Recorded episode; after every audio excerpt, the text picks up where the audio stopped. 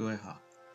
嗯，这一期我们来谈一下九六在二零二零年十一月十六到二十日在线上举办了 WWDC 的年会。今年的年会当然呃一如预期的受到疫情的影响，舍弃了传统的呃实体会议，改在线上进行。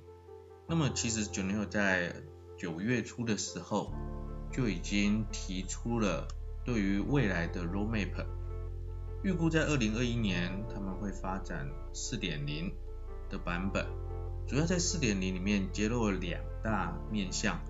第一项就是在操作界面上面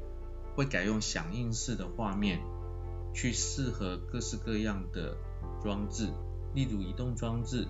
例如 web 界面以及传统的桌机界面。在适应 Web 上面，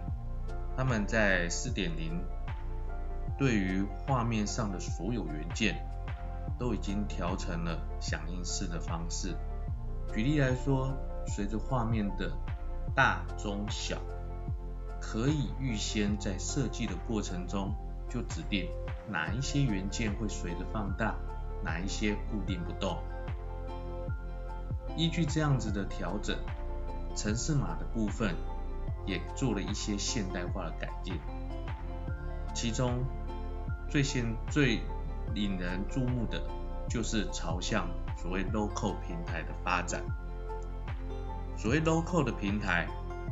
在 Gartner 二零二一年的预测中也提到了，这是一个非常重要的方向。但是 Gartner 并没有对所谓的 local 平台做出很多的定义，反而在美国的一家 BPM 厂商 OutSystem 上面做了一些定义。在 OutSystem，他认为能够符合 Local 平台的，至少应该要有一个视觉化的整个开发界面，也就是传统我们说的 IDE 开发工具，然后要能够容易的连接到不同的终端或服务。这样子的城市连接器。第三，则是要应用工具去快速的协助使用者、开发者来建造、除错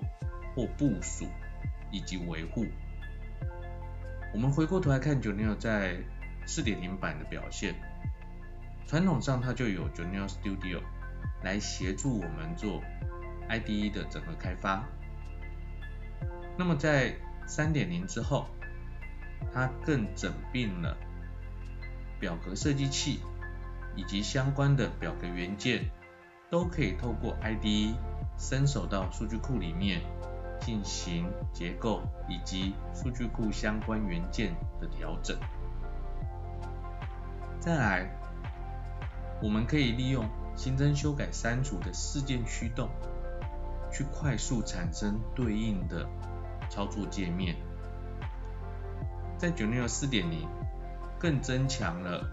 Web Service 的处理，让不是很熟悉 Web Service 底层框架的，都可以透过 june 六 Studio 提供的丰富的元件库，组装出适合应用的对应程式，最终可以做快速的部署、打包。